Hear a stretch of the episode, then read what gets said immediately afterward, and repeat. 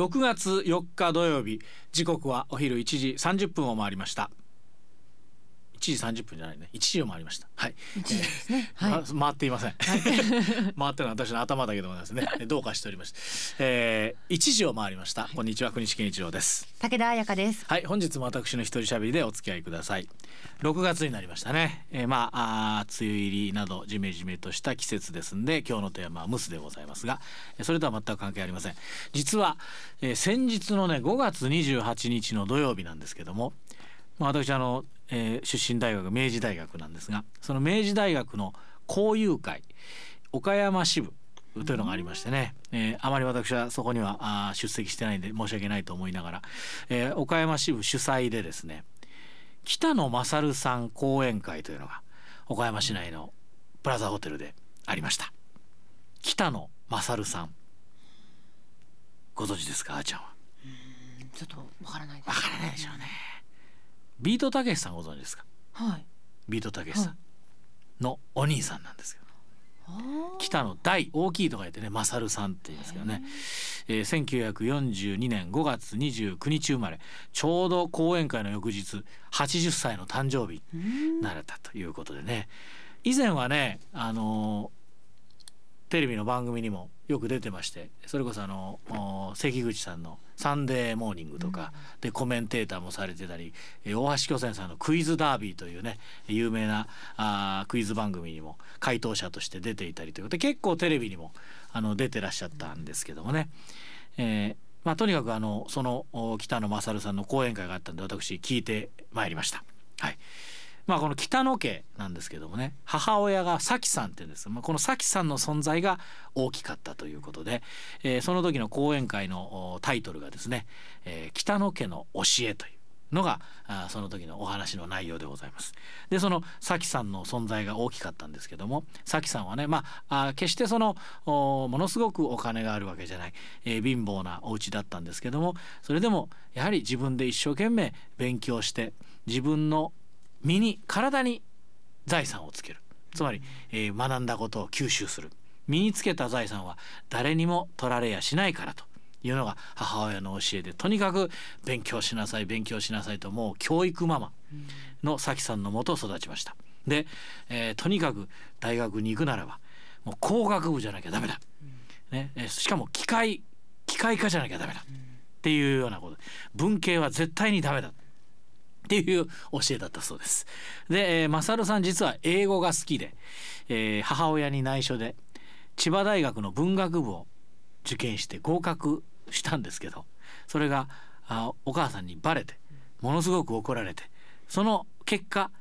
明治大学の工学部でも機械ではなくて科学へ進んだというお話でございましたもう北の一家はとにかく工学部ばっかりちちなみにあの勝さんの上にもお兄さんが一人いらっしゃるあんまり、えーテレビとかには出ないんですけどその方も工学部の機械科なんです。で、えー改めて北野勝さんは明治大学の工学部の科学科を卒業しまして一時大手の製薬会社へ勤務するんですが、えー研究を続ける、まあ、つまり学者の道を目指しまして東京都立大学の大学院工業科学専攻修士課程に入学しましてで、えー博士課程まで終わった後に、えー財団法人の当時化学品検査協会と呼ばれたところに勤務しますでその後淑徳大学の国際コミュニケーション学部の教授を経てなんと2006年から母校の明治大学の理工学部応用科学科専任教授に就任されて、えー2013年に定年退職されております。まあ、母校でね教壇に立つことを、えー目標にしていたということでとても嬉しかったとお話しされておりました。でその後再び淑徳大学で教授を務めた後2019年からこの明治大学の交友会の会長をなさってらっしゃいます。で実は勝さんの弟ビートたけしさん北野武さんも明治大学の工学部に入学しました。ですが中退でございます中退8年在籍したそうなんですけど当時単位が足らずに卒業できなかったということです。で実は、えー、マさんからこんな話が出ました。まあ、明治大学がですねあらゆるジャンルで、えー社会発展社会の発展に貢献したあ学生ね3人。そのうち1人が岡山出身の星野千一さん。それからもう音楽界ではもう超有名な、えー作詞家阿久悠さん。そして北野武さんに明治大学がですね特別功労賞を贈呈しようということになったそうです。うん。この3人にね。で星野千一さんは明治大学の政治経済学部卒業。で阿久悠さんは文学部卒業。はいよかったですね。だけど武さんは中退ということがその時判明しました でこれではちょっと格好がつかないんじゃないかな。っていうことになりまして。で大学も考えました。北野武さんになんとか卒業証書を渡したい。ということで特別卒業認定というのを作ったらどうかということなんですけど、えー実は北野さんが在学していた1965年から70年代というのは、えー学生運動の真っ盛りでしてその北野武さんは大学に通学する意欲を失ったということです。でただその学生運動が、えーなあった中でも3年生までは勉学に励んで106単位取得しました。で、まあ、正常な学内の状況があれば卒業の可能性は大きいものだった。だまた教育熱心な母親によって5年間学費は支払われていました。3年間しか行ってなかったんですけど真面目に。5年間学費が支払われていました。で卒業には120単位が必要だったんですが大学はですねなんと一つ在学4年以上。つまり武さんは8年。でやむを得ない理由で退学除籍されたもの。あと2つ目単位。100単位以上。北野武さん106単位でした。で本学の役員学部長など役職者のうち2名以上の推薦がある。この3つをクリアした人に特別卒業認定を授与しようということになりました。すごい。もうあげたいんですね北野さんに。この特別卒業認定第1号はもちろん 北野武さんでございます。そしていい。まだにこの特別卒業認定をもらった方は北野武さんしかいません。つまり武さんのために、えー決まり事を作り武さんが卒業しやすいように持っていったという。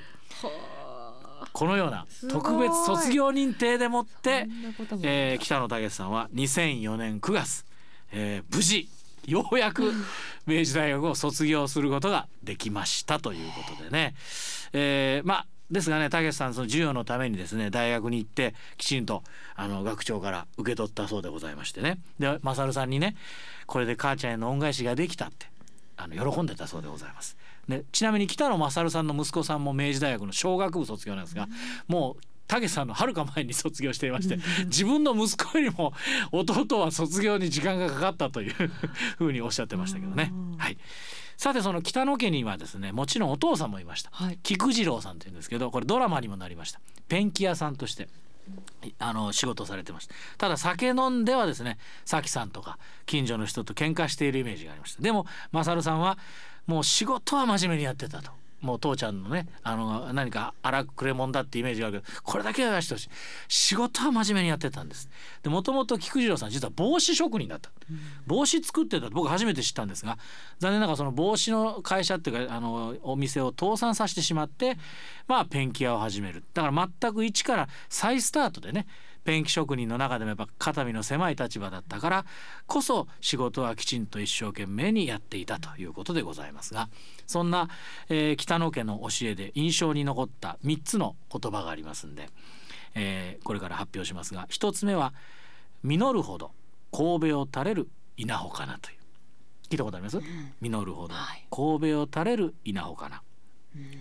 あと自慢高慢バカがす。る自慢高慢バカがする。ね。あの高慢っていうのはねもう本当に上から目線でねあの下の人たちに偉そうなことを言うのを高慢って言うんですけど、えー自慢高慢バカがする。つまり謙虚に生きなさいと。